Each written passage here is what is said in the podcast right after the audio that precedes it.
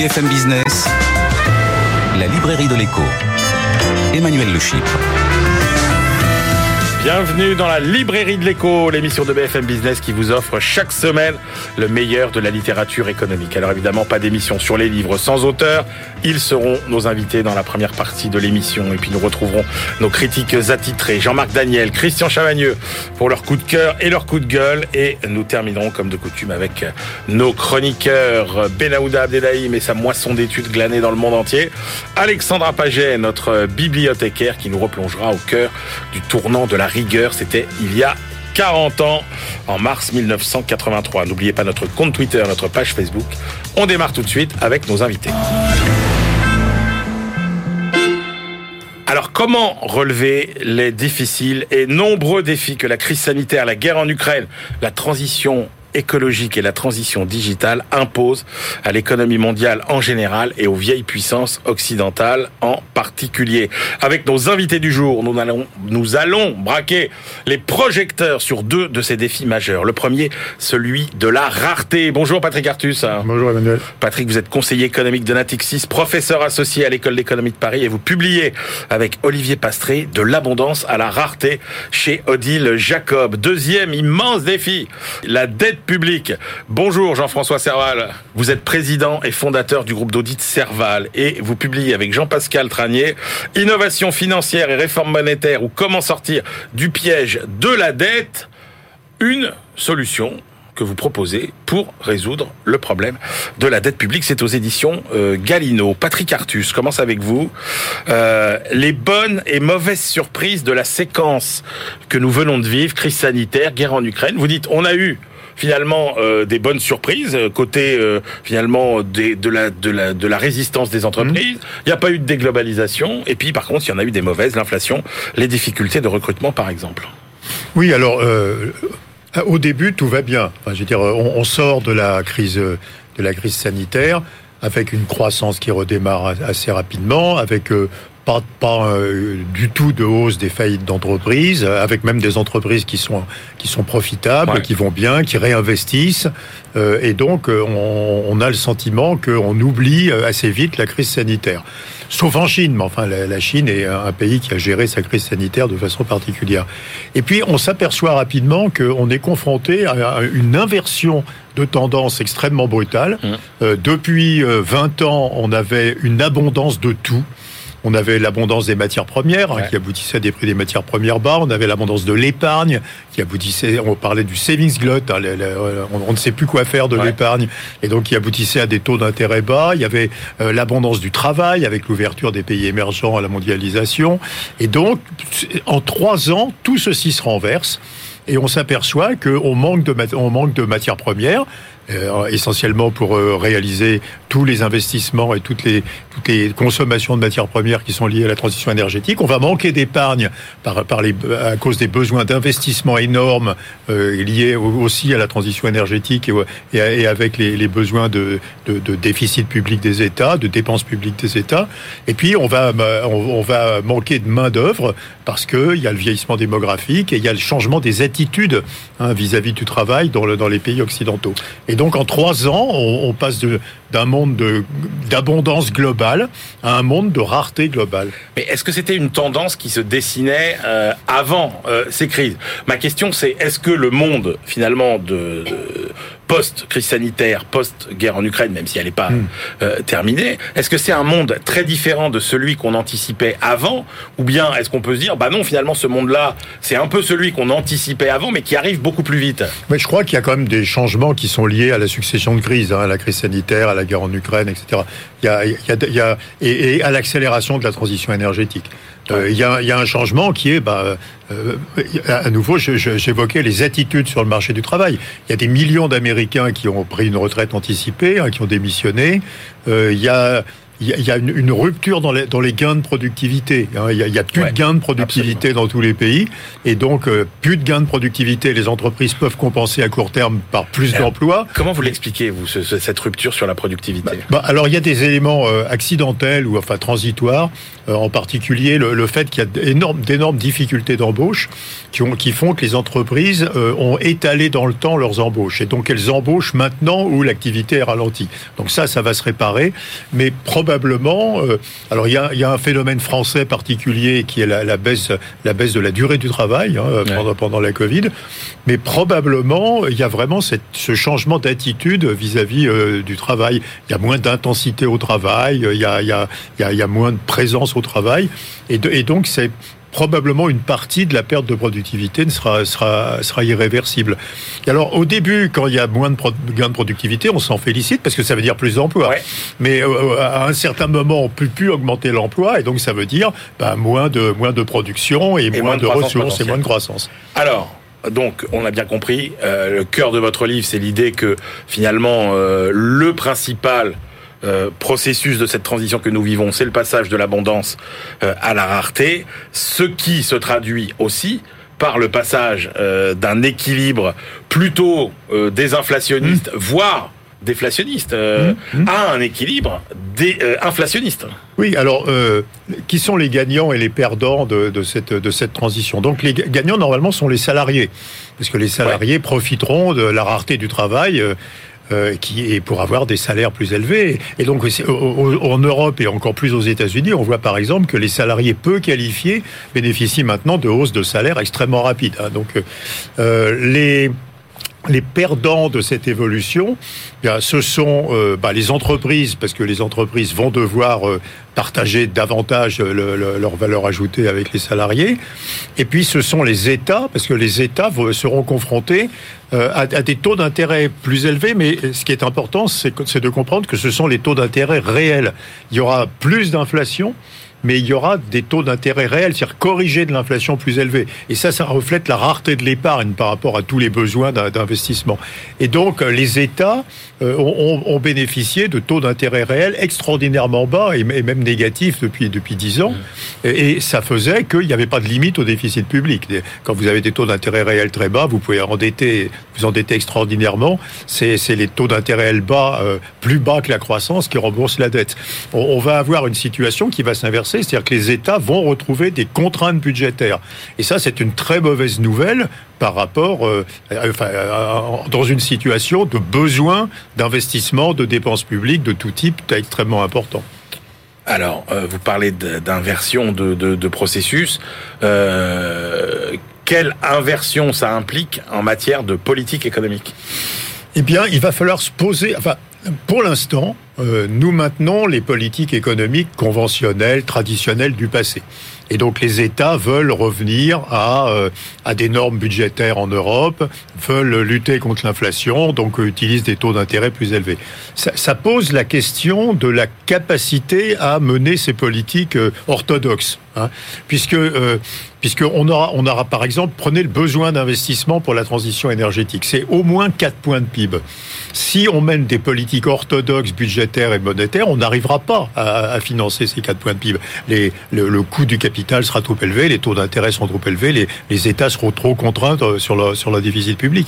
Et donc la, la, la question qui est posée, c'est la, c'est la capacité à être suffisamment imaginatif pour changer un certain nombre de politiques économiques. Je crois qu'il va falloir accepter que euh, en continu, on ait des taux d'intérêt réels plus faibles, bah, pas, pas jusqu'à la fin des temps, mais, mais dans, dans ce moment où on a des besoins gigantesques d'investissement et de dépenses publiques.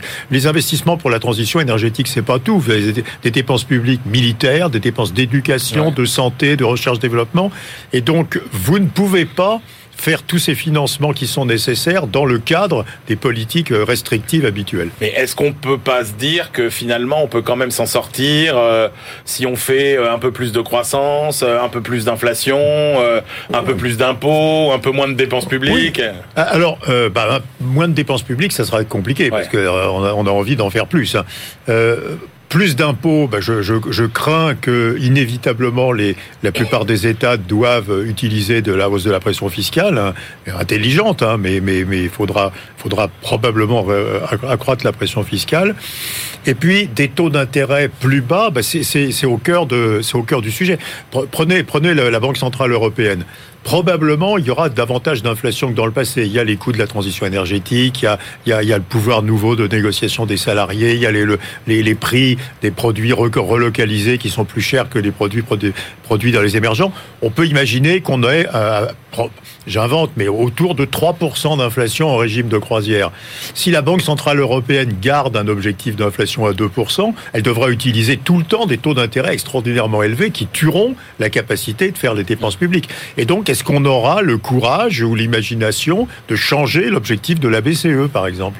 Euh, Soyons clairs, Patrick Artus, est-ce que vous entrevoyez un chemin réaliste euh, pour une transition écologique euh, réussie entre guillemets? Bah, le, le, enfin, il y a deux camps dans les dans les économistes ou dans, dans l'opinion. Il y a le camp de ceux qui disent que si on investit suffisamment et, à nouveau, c'est pour la France, c'est 100 milliards d'euros d'investissement supplémentaires par an. C'est considérable pendant 20 ou 30 ans. On peut faire la transition énergétique, hein. on, peut, on peut arriver à remplacer les énergies euh, fossiles par les énergies renouvelables et de ne pas altérer notre niveau de vie. Et il y a les gens qui sont pessimistes, qui disent on n'échappera pas à la décroissance parce qu'il y aura d'autres contraintes sur les autres matières premières. Si on se place dans le premier camp, la, la, la chose cruciale, c'est d'investir suffisamment.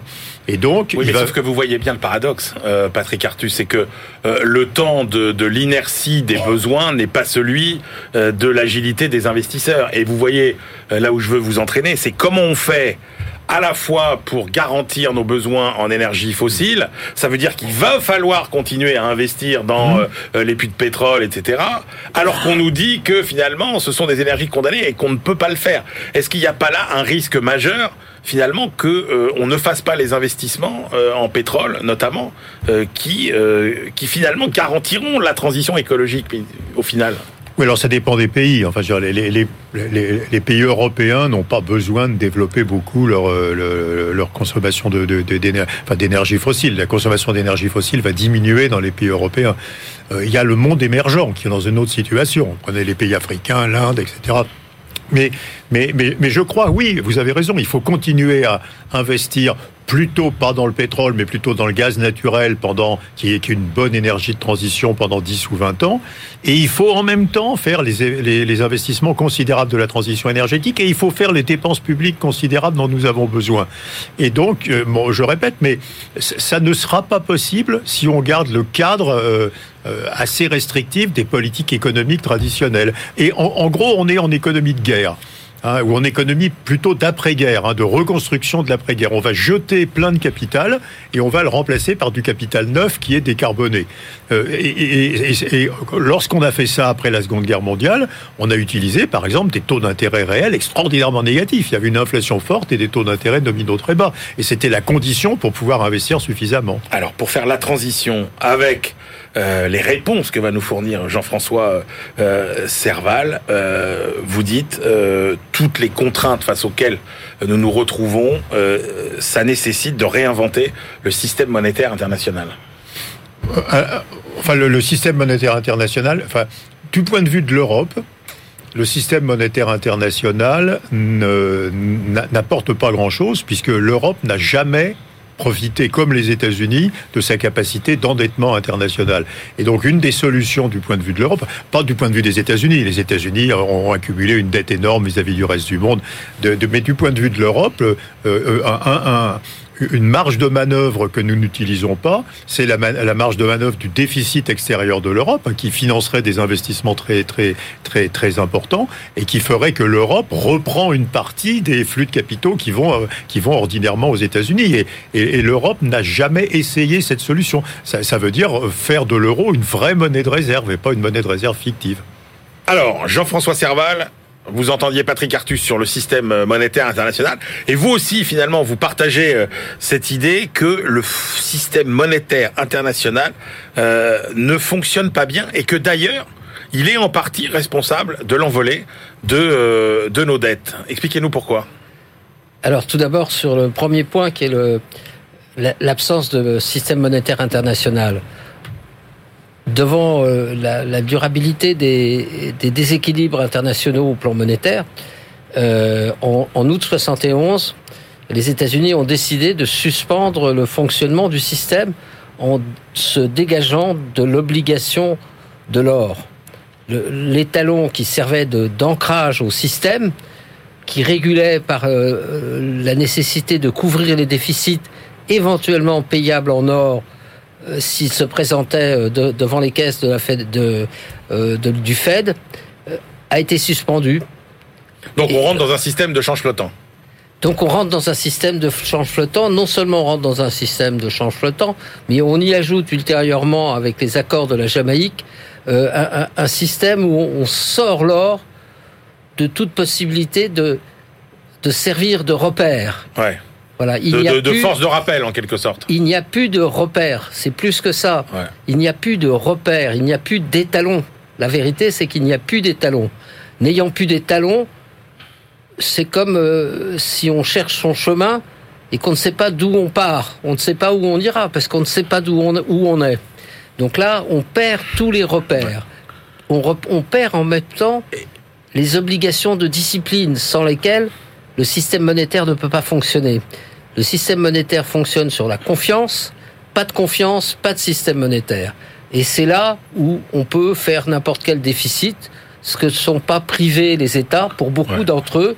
Certains ont été plus disciplinés que d'autres, mais d'autres ont accumulé, comme l'a rappelé Artus, euh, ont accumulé des déficits incessants n'ayant rien à payer. Et ça, c'est le privilège exorbitant du dollar. Justement, Jean-François Serval, à partir de cette euh, réflexion, euh, le cœur de votre ouvrage, c'est euh, le problème de la dette et la solution que vous proposez pour finalement réussir à alléger ce poids, puisqu'on a bien compris qu'on allait être confronté à des dépenses croissantes qu'on voit pas bien comment on allait pouvoir, notamment dans le cas de pays comme la France, augmenter davantage les impôts. Bref, quelle est votre solution pour se débarrasser du problème de la dette publique Alors, il y a des préalables, à, mon, mon avis et mon, mon conseil, c'est il y a des préalables nécessaires, c'est un petit peu comme les maladies. Le système monétaire est malade, pour le moins malade, et la seule solution, c'est déjà de faire baisser la fièvre. Ouais. Ce, ce que s'efforcent de faire les banques centrales actuellement, avec l'inflation, qui a, dont on a perdu un petit peu les limites, enfin la contrainte, enfin on a perdu le contrôle de, des prix. Donc tout le système euh, nécessaire à la prévision euh, des entrepreneurs, comment prévoir ce qu'on dépense quand on ne sait pas à combien on paiera les composants d'une production. Donc on a perdu, on a perdu tout repère. Bon, le système, c'est déjà de faire baisser la fièvre. Suppression de l'inflation ou lutte contre. Donc on monte les taux d'intérêt on n'a pas d'autre solution actuellement que de monter les taux d'intérêt. Il y a une autre solution qui n'est pas du tout la mienne et dont, qui m'apparaît mauvaise et qui a été un échec reconnu, qui était le système du contrôle des prix, qu'on a connu, hein, que beaucoup de pays ont connu, beaucoup de régimes ont connu, et qui ne se sont jamais révélés depuis des millénaires, sont toujours révélés des échecs. Ça, c'est le premier chemin pour réduire la dette. Euh, monter les taux, casser l'inflation. Deuxième chemin, alors le deuxième chemin... L'appurement organisé des dettes. Alors ça, c'est le point important et novateur dans, dans l'ouvrage que j'ai essayé de rédiger, qui est, il faut trouver une solution au montant de la dette, parce qu'on voit bien aujourd'hui que le système est en train d'exploser. C'est ce qu'on voit dans l'actualité d'aujourd'hui. Le système étant déstabilisé, il, il, il, ne peut que, par perte de confiance et, et ennuis successifs, la situation ne peut que s'aggraver les retraits s'accélèrent. On voit bien que quand quelqu'un retire son argent, quelqu'un d'autre le retirera, et ça génère des pertes dans le système, puisque le système perce sa liquidité. Cette perte de liquidité est, un drame pour tout le monde, évidemment, puisque de toute manière, on n'a plus les nécessités que rappelait euh, Monsieur Artus, qui est euh, il faut investir pour faire quelque chose. Donc la solution que je préconise, c'est de créer de la valeur d'office. Et on a des moyens Certains ont des causes malheureuses, d'autres sont connus, c'est d'investir en des projets rentables et ensuite annuler la dette qui de toute manière n'existera pas, n'existe pas parce qu'elle ne sera jamais payée, parce qu'on ne peut pas verser de taux d'intérêt d'intérêt sur cette dette qui déjà a disparu. Elle a disparu la dette pour une raison très très simple. Elle a disparu parce qu'on ne peut pas la rémunérer. Donc quelque chose qui ne rapporte rien, qui ne pourra pas se transformer en PIB puisqu'il n'y a pas d'augmentation des PIB. On voit déjà la, la crise, elle est déjà dans, dans notre système. Beaucoup de dettes et au regard finalement pas beaucoup de croissance très peu de croissance. Alors, le mécanisme que vous, que vous préconisez, c'est euh, la conversion de la dette en capitaux propres. Alors, ça se passe comment? Alors, ça se passe comment? Euh, La première étape, c'est de recenser ce qu'il est nécessaire de faire. Malheureusement, l'actualité est très favorable à ce phénomène. On sait bien que il y a des, des, des gazoducs, euh, des transitions. On sait qu'on a beaucoup de choses à faire. On a malheureusement euh, des événements très négatifs comme, euh, comme la guerre qui se développe. Parce que une autre réponse qui est quasiment obligatoire, parce que c'est la contrepartie de la situation actuelle, c'est la guerre. Évidemment, c'est pas une solution, et c'est surtout pas une solution que je que je peux préconiser, et qui est même pas présentable. C'est une catastrophe parce que là, ça vous détruisez de la valeur avec une guerre. Voilà, vous coupez les gazoducs, vous coupez ça, vous détruisez des usines, vous ne savez pas si vous pouvez exploiter vos usines. Enfin, c'est le plus négatif des choses, la plus négative des choses.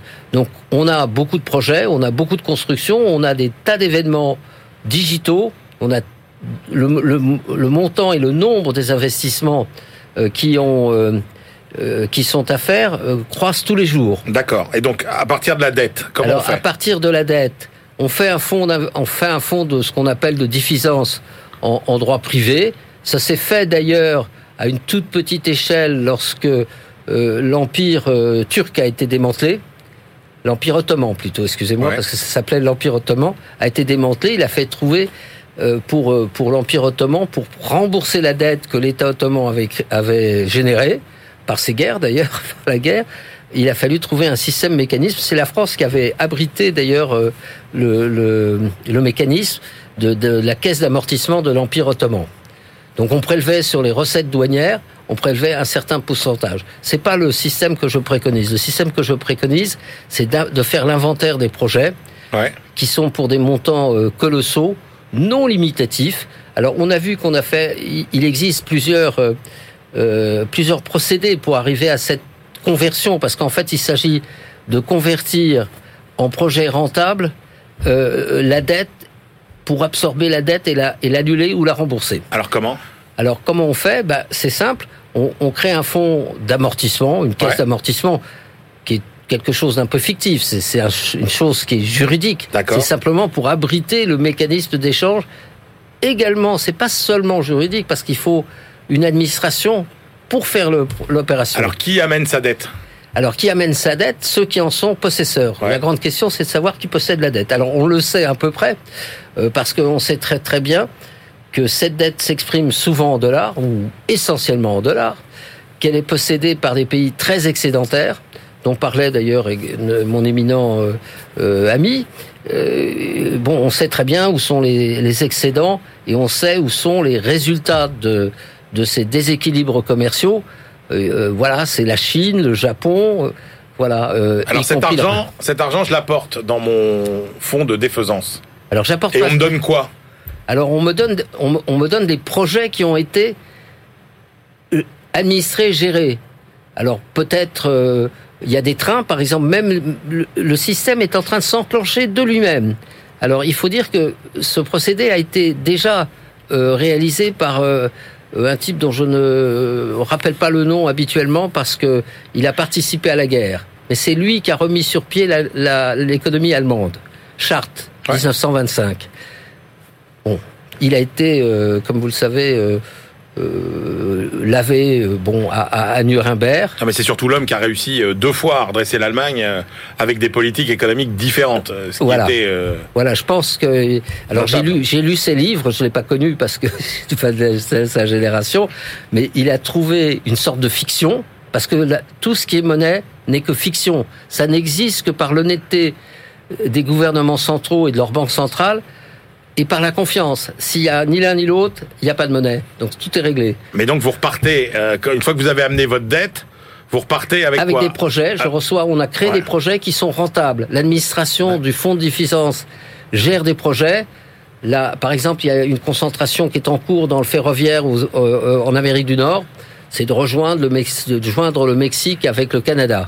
C'est des milliards et des dizaines de milliards. Malheureusement, il y a l'Ukraine. Malheureusement, il y a, enfin pas malheureusement, heureusement, il y a la transition digitale. Énorme projet. Il faut changer les infrastructures, il faut les rendre plus rentables, il faut les mettre en concurrence, etc. Tout ça, c'est administré. On crée des sociétés et on les euh, rend concurrentielles et on vérifie qu'ils sont rentables. Dès lors qu'ils sont rentables, on les échange contre la dette. On reprend la dette, qui de toute manière n'appartient en réalité à personne puisqu'elle n'existe pas, elle ne elle, peut pas être rémunérée actuellement contre des choses rentables. Voilà, on échange du rentable contre du non rentable. Il faut les projets, il faut la dette, celle-ci on en a trop. Euh, c'est elle qui déséquilibre, on le voit bien en écoutant vos émissions, euh, euh, qu'on ne peut pas continuer avec des taux négatifs parce qu'on ment à quelqu'un en ne rémunérant pas euh, les retraités de, de l'épargne qu'ils ont faite. On, on, on, appauvrit les, fonds de retraite. Cette retraite dont on parle trop ou beaucoup aujourd'hui, euh, euh, elle est basée sur une rentabilité des fonds accumulés pour la payer. Merci beaucoup Jean-François Serval. Voilà, c'est la fin de cette première partie de la librairie de l'écho. Merci à Patrick Artus, auteur avec Olivier Pastré de L'abondance à la rareté, euh, la nouvelle donne économique chez Odile Jacob. Et puis euh, votre livre Jean-François Serval, écrit, euh, co-écrit avec Jean-Pascal Tranier, un livre étonnant, déroutant et passionnant pour finalement explorer des nouvelles voies afin de sortir du piège de la dette, comme vous le dites. Ça s'appelle Innovation financière et réforme monétaire euh, avec un avant-propos de Jacques de la Rosière. C'est aux éditions euh, Galino. On se retrouve tout de suite pour la deuxième partie de l'émission.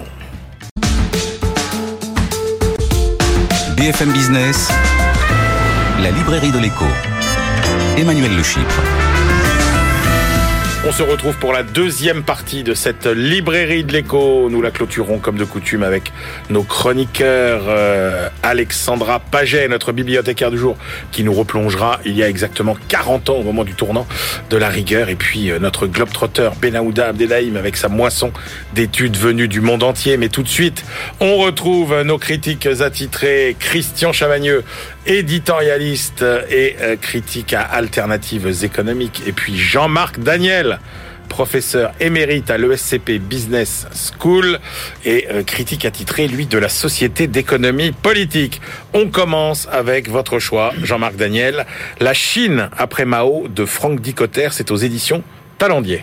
Oui, euh, exactement. Donc, euh, l'auteur Franck Dicotter est un économiste euh, néerlandais qui sinologue, qui a enseigné pendant plusieurs années à l'université de Hong Kong. Et il nous retrace une histoire de l'économie chinoise et des décisions économiques qui ont été prises par les dirigeants chinois après 1976, donc la mort de Xu Enlai puis de Mao Tse-tung, jusqu'au tout début de Xi Jinping. Il n'y a pas, il passe pas les derniers événements, notamment la Covid. Ce n'est pas encore dans son champ de son champ d'études. Alors, il y a l'aspect purement factuel, il raconte l'histoire, les évolutions économiques et surtout la façon dont les dirigeants ont géré cette transition exceptionnelle qui a fait de la Chine, qui était un pays pauvre, la mhm. deuxième puissance économique mondiale. Le personnage central de tout ça, c'est Deng Xiaoping. Et ce qui est intéressant, c'est qu'il montre d'abord que ça s'est pas fait de façon euh, facile. Il y a eu des périodes, de, il y a eu une véritable politique de stop and go. Il y a eu des périodes d'austérité, des périodes où il a fallu euh, serrer les boulons parce que le déficit à la fois public et extérieur de la Chine se creusait. Il y a eu une forme de désorganisation. Il insiste beaucoup sur l'idée que on a une vision d'une économie planifiée avec des gens qui depuis Pékin prennent des décisions et on s'aperçoit qu'en fait il y a beaucoup alors à la fois de corruption, euh, d'indépendance, de féodalisme, une forme de féodalité qui s'est installée au sein du Parti communiste et donc euh, le, le pouvoir central contrôle finalement pas autant de choses qu'on pourrait le penser. Et puis surtout ce que j'ai trouvé passionnant, c'est l'analyse de la personnalité de Deng Xiaoping dont il montre bien qu'on a l'impression que c'est un libéral relativement ouvert, proche des valeurs occidentales, et il dit pas du tout. Ah. Deng Xiaoping, c'est un personnage assez habile, assez roué, euh, dont l'objectif reste quand même de détruire le capitalisme. Alors, il avait au début une obsession, c'était de détruire dans la foulée de ce que voulait faire Mao Tse-tung l'hégémonie soviétique. D'ailleurs, au moment des événements de Tiananmen en 1989, il y a un communiqué absolument incroyable qui dit que les manifestants sont manipulés par les services secrets polonais et hongrois. C'est-à-dire les traîtres, il y en est encore avant la chute du mur de Berlin, et donc les traîtres les plus libéraux du bloc de l'Europe de l'Est. Mais ce qui est, encore une fois, ce qui est passionnant, c'est cette vision de Deng Xiaoping en personnage relativement euh, euh, calculateur qui a mené sa barque avec beaucoup d'habileté, mais dont il faut se méfier. Et la conclusion, c'est dans l'épilogue, c'est que Xi Jinping est le véritable héritier de Deng Xiaoping. Il faut s'en méfier. Ok. Christian Chavagneux, qu'avez-vous pensé de, de cette Chine après Mao?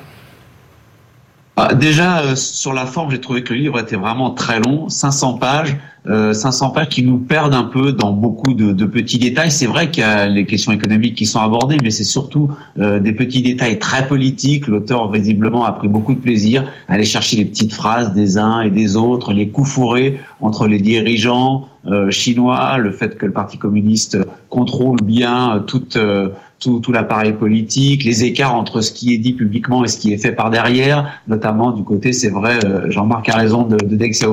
Euh, sur, le, sur, sur le fond, cette fois, euh, le problème, il est exposé dès la préface. L'auteur a une vision extrêmement idéalisée de la démocratie occidentale, euh, occidentale et de l'économie de marché occidentale. Et donc, il va nous dire, il va nous mesurer euh, le développement de la Chine au cours de ces dernières décennies, décennies euh, au regard de ce modèle idéal qui pourtant n'existe pas. Et, je vous le donne en mille, la conclusion, c'est que le Parti communiste contrôle toujours la politique, il n'y a pas eu de démocratisation, et l'économie de marché euh, n'est pas vraiment une économie de marché, c'est une économie encore très centralisée, très contrôlée par les pouvoirs publics. Des choses que, à mon sens, on savait euh, déjà largement, mais là où le livre est intéressant, c'est en le regardant au second degré, il nous montre tout ce que les libéraux ont cru euh, par exemple, que parce qu'on allait libéraliser l'économie, ça allait libéraliser la politique. Il y a bien que les économistes libéraux pour croire ça. Même Jean-Baptiste Say nous avait euh, expliqué le, contraire. Euh, c'est dommage, le livre s'arrête en 2012.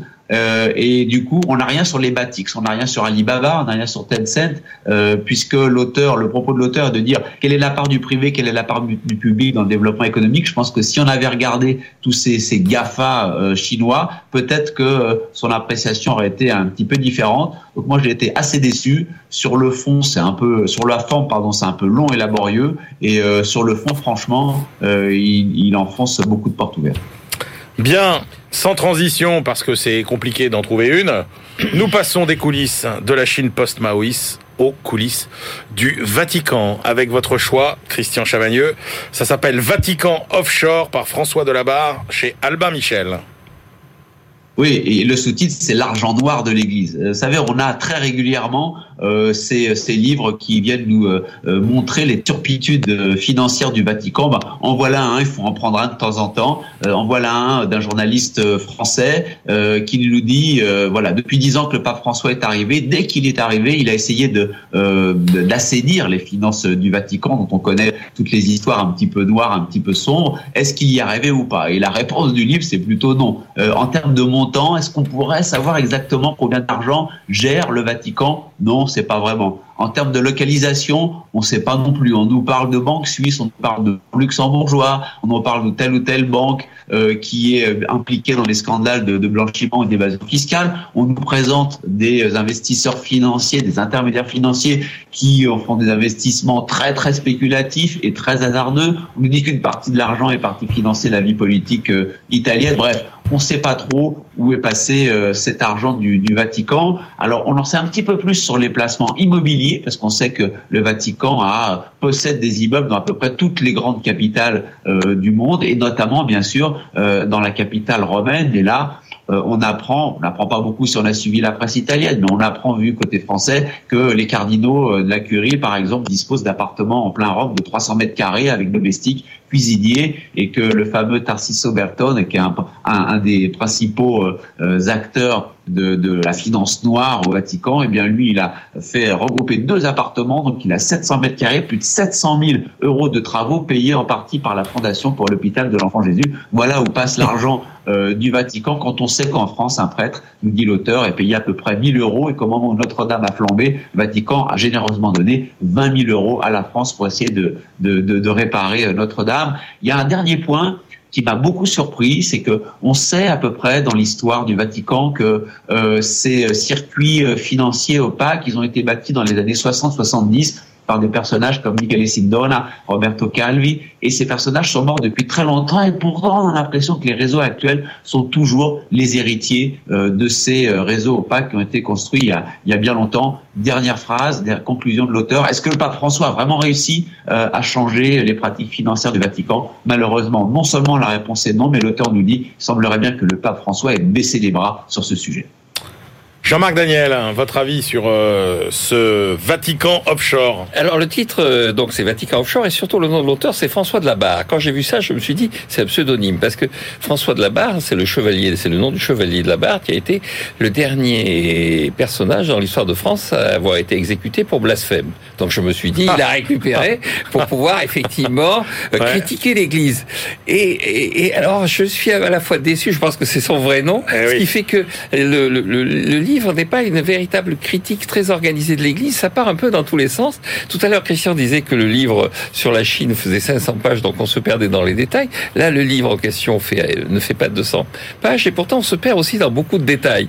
Et avec des niveaux et des un ton dans la description des événements qui, qui change. C'est-à-dire, il y a une sorte de filière sarde autour d'un des archevêques avec euh, des personnages de demi-mondaines, de, de, de soirées un peu étranges.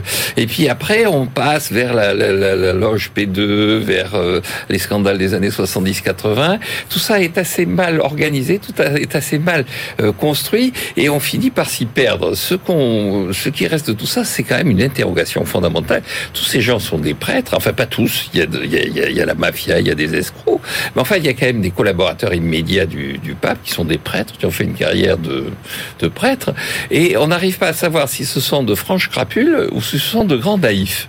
Et, et le, le, le, le, livre n'arrive pas à conclure. On le voit aussi pour Benoît XVI, par exemple. Euh, Christian a parlé abondamment de, de François, mais le livre parle aussi de Benoît XVI, dont il dit qu'il a démissionné probablement parce qu'il n'arrivait pas à reprendre le pouvoir sur cette, euh, ce, ce groupe de gens qui étaient en train effectivement de, de, de se goberger aux, frais de, des fidèles. Mais euh, c'est- c'est- ces gens-là, c'est lui qui les avait nommés. C'est- c'est- Donc tout ça est assez mystérieux. Je, je reste un peu sur ma faim. Aurait pu y avoir une, une chose un peu plus tranchée sur qui sont vraiment tous ces gens qui ont pris le pouvoir sur le Vatican. Merci, messieurs. Allez, c'est l'heure de retrouver euh, notre bibliothécaire Alexandra Paget qui va nous parler, alors là aussi, des coulisses euh, du tournant de la rigueur. C'était en 1983, en mars exactement. BFM Business, la librairie de l'écho. Les livres d'hier et de demain. Bonjour Alexandra. Bonjour Emmanuel. Alexandra Paget, reporter à la rédaction de BFM Business et notre bibliothécaire du jour. Alors, on monte dans notre formidable machine à voyager dans le temps et on se replonge il y a exactement 40 ans, en mars 1983, Alexandra. Exactement. Il s'agit du tournant de la gauche au pouvoir, incarné donc à l'époque par François Mitterrand, et ce depuis deux ans. Il a été élu en, en 1981, vers la politique de rigueur. Témoin privilégié de ce début de règne et de ses premières désillusions, le Sherpa du président, Jacques Attali. Quelques mots sur Jacques Attali Voilà, Même il si- nous raconte en revanche petits et grands secrets dans ses verbatims. Hein, donc c'est Ouais. on va parler du premier tome de ses verbatims. Alors Jacques Attali, vous savez d'où il nous parle? Euh, Eh bien, quand même du bureau à côté de celui du président de la République. C'est ce qui d'ailleurs fait tout l'intérêt euh, de ces verbatims. Littéralement, je le rappelle en latin, les, les citations mots à mots recueillies par l'auteur. Il est le témoin de toutes les rencontres du chef de l'État. Il en tient le journal sur près de 1000 pages. C'est un récit nerveux, scintillant, calédé, kaléidoscopique. Je vais y arriver. Et surtout, c'est incroyable. C'est une vraie mine de renseignements au plus près du pouvoir. Et donc, il est au plus près euh, du pouvoir lors de cet épisode crucial, ce tournant donc de la rigueur euh, du premier septennat de François Mitterrand. Exactement. C'est la décision en mars 1983 de maintenir le franc, on est à l'époque euh, au franc, hein, dans le système monétaire européen. Consécration du virage du pouvoir socialiste de l'époque vers donc la politique de rigueur et de désinflation. Au début euh, du mois de mars, François Mitterrand, sous l'influence des visiteurs du soir, donc Laurent Fabius, Pierre Bérégois, est décidé à quitter le SME et à laisser flotter le franc, ce qu'on appelle laisser flotter le franc. Quelques jours plus tard, Par changement d'avis, le dirigeant socialiste, confronté aux réalités du pouvoir, doit brutalement se convertir au réel, c'est-à-dire au libéralisme. C'est le même dirigeant qui écrit en juin 1971 au fameux congrès d'Épinay, le véritable ennemi, celui qu'il faut déloger, c'est le monopole. Terme extensif pour signifier toutes les puissances de l'argent qui corrompt, qui achète, l'argent qui écrase, l'argent qui tue, l'argent qui pourrit jusqu'à la conscience des hommes une dialectique qui a été reprise d'ailleurs par François Hollande, dont l'ennemi était la finance, eh bien, après cette cette vague de nationalisation censée servir de fer de lance à la relance qui ont été lancées au début donc de son septennat. Euh, le tout est géré à l'époque par Jacques Delors qui au passage n'y croit pas. 40% du produit national est sous contrôle de l'État. Mais en 1982, on découvre que six de ces sociétés sont déficitaires. C'est Laurent Fabius, ministre du Budget, qui sonne l'alarme au travers d'une note catastrophique. Les entreprises nationalisées sont en effet des gouffres qui se caractérisent par une gestion médiocre, une stratégie inexistante ou inconnue et une absence de maîtrise de l'État. On en est là en 1980. Et donc, que se passe-t-il dans la tête de François Mitterrand eh à ce moment-là, d'après Jacques Attali? D'après Jacques Attali, si j'ose dire, c'est vraiment, on passe de l'état de grâce à l'état d'austérité. C'est-à-dire que l'euphorie financière des débuts, la cinquième semaine de congés payés, l'augmentation du SMIC de 10%, le minimum vieillesse de 20%, des allocations familiales de 25%, se fracasse littéralement sur la réalité. La poussée des dépenses publiques se traduit par une spectaculaire croissance de la dette. Elle triple, elle triple quasiment en trois ans, comme le déficit du budget. François Mitterrand a un premier réflexe, en fait, d'incrédulité et semble se calfeutrer quelques jours dans la belle idée du socialisme romantique idéologique.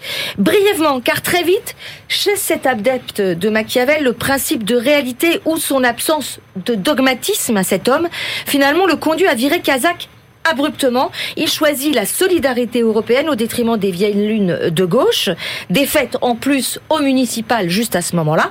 En 1985, après le refus d'une subvention gouvernementale à Manu France, Jacques Attali note dans son verbatim La gauche n'est plus ce qu'elle était, mais qu'est-elle alors? La question mérite toujours, d'autant plus aujourd'hui, d'être posée. Merci Alexandra. Allez, c'est l'heure euh, de prendre le large avec notre globetrotter Benaouda Abdelhaim. BFM Business, la librairie de l'écho. Les livres d'ailleurs.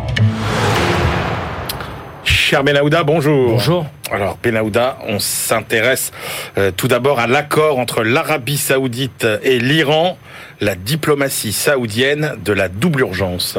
Nous ne connaissons pas encore, bien sûr, euh, toute la portée du récent compromis euh, conclu sous médiation chinoise entre l'Arabie saoudite et l'Iran. Euh, ils ont acté une reprise, quoi qu'il en soit, de leurs relations diplomatiques et commerciales rompues en 2016. Et en voici une lecture en provenance de Milan.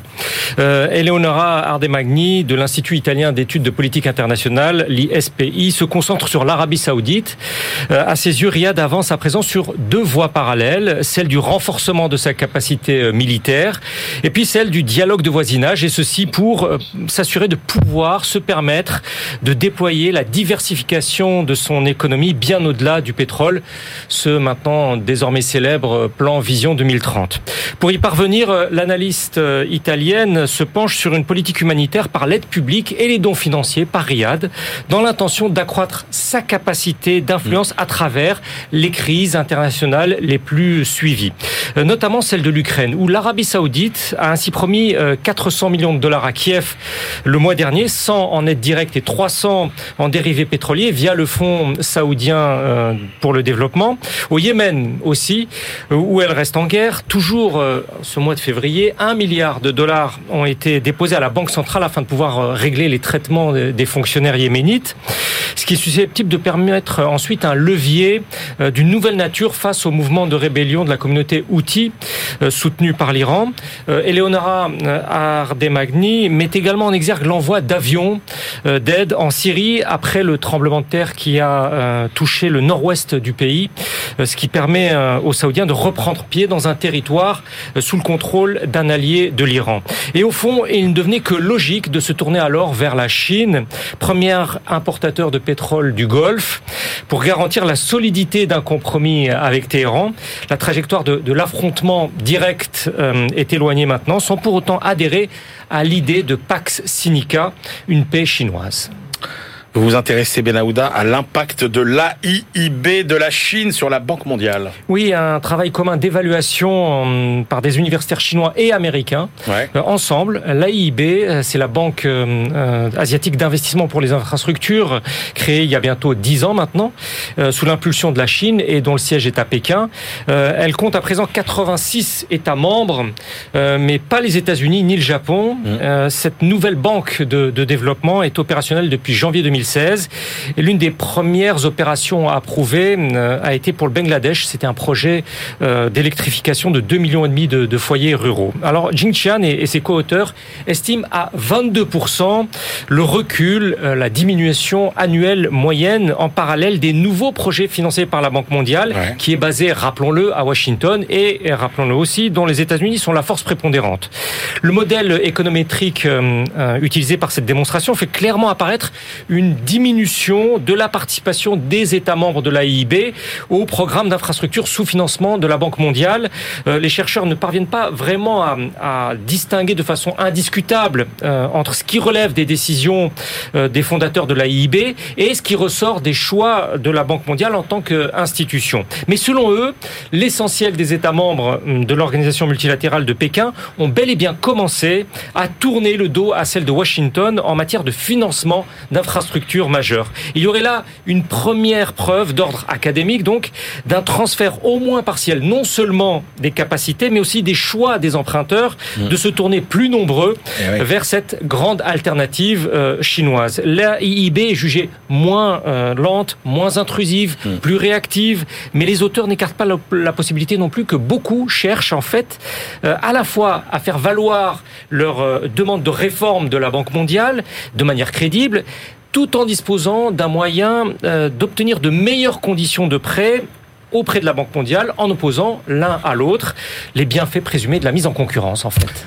Et on termine, Benahouda, alors avec une de ces études euh, euh, que vous avez le talent de dénicher au titre euh, énigmatique, Transition matrimoniale, santé et bien-être ultérieur parmi les infirmières. Merveilleux titre, merveilleux titre, mais en fait c'est une équipe de recherche hum, aux États-Unis qui Ouais. s'est penchée euh, pour la dernière édition de Global Epidemiology sur la société contemporaine post-nuptiale.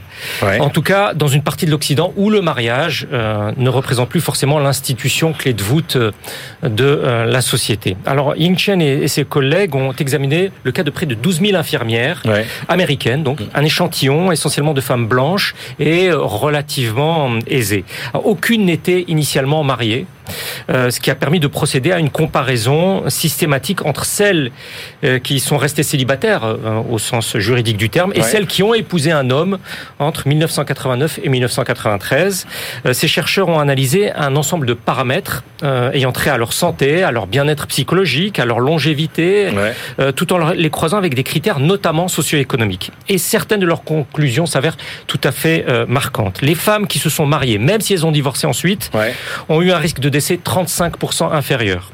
La récurrence des maladies cardiovasculaires, des dépressions et autres maladies chroniques euh, également recul euh, important, tandis que les convictions d'optimisme, d'espoir euh, se révèlent supérieures.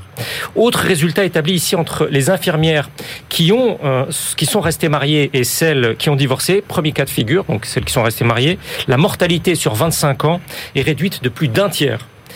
Second cas de figure, celles qui ont divorcé, elle peut augmenter de près de 20%.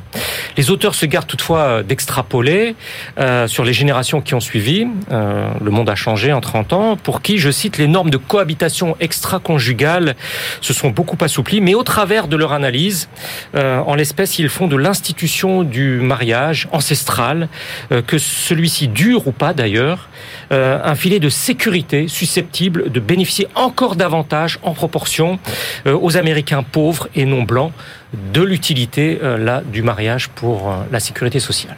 Donc si je résume, en gros, se marier, c'est bon pour la santé.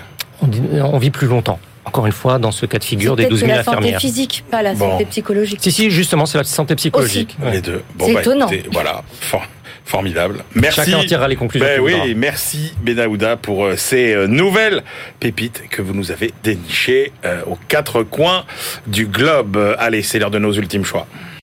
BFM Business, la librairie de l'écho. Les livres de la dernière minute. Christian Chavagneux, quelle est votre dernière sélection pour aujourd'hui? J'ai choisi de ressortir de ma bibliothèque un livre qui est sorti à la fin 2021 de notre confrère Yves Genier, confrère suisse, et son livre s'appelle Scandale au pluriel chez Crédit Suisse. Donc j'ai trouvé que c'était un livre vraiment Eh oui. d'actualité. Vous avez toute l'histoire de, de la banque suisse, vous avez toute l'histoire de tous les scandales dans lesquels ont été euh, dans lesquels a été impliqué euh, Crédit Suisse. C'est surtout l'explication de, euh, de comment cette banque en est arrivée là, une culture absolument toxique euh, du risque, le choix de faire beaucoup de profit au détriment de la sécurité, beaucoup de témoignages, une véritable histoire. Vous comprendrez tout au déboire de Crédit Suisse en regardant ce livre d'Yves Genier.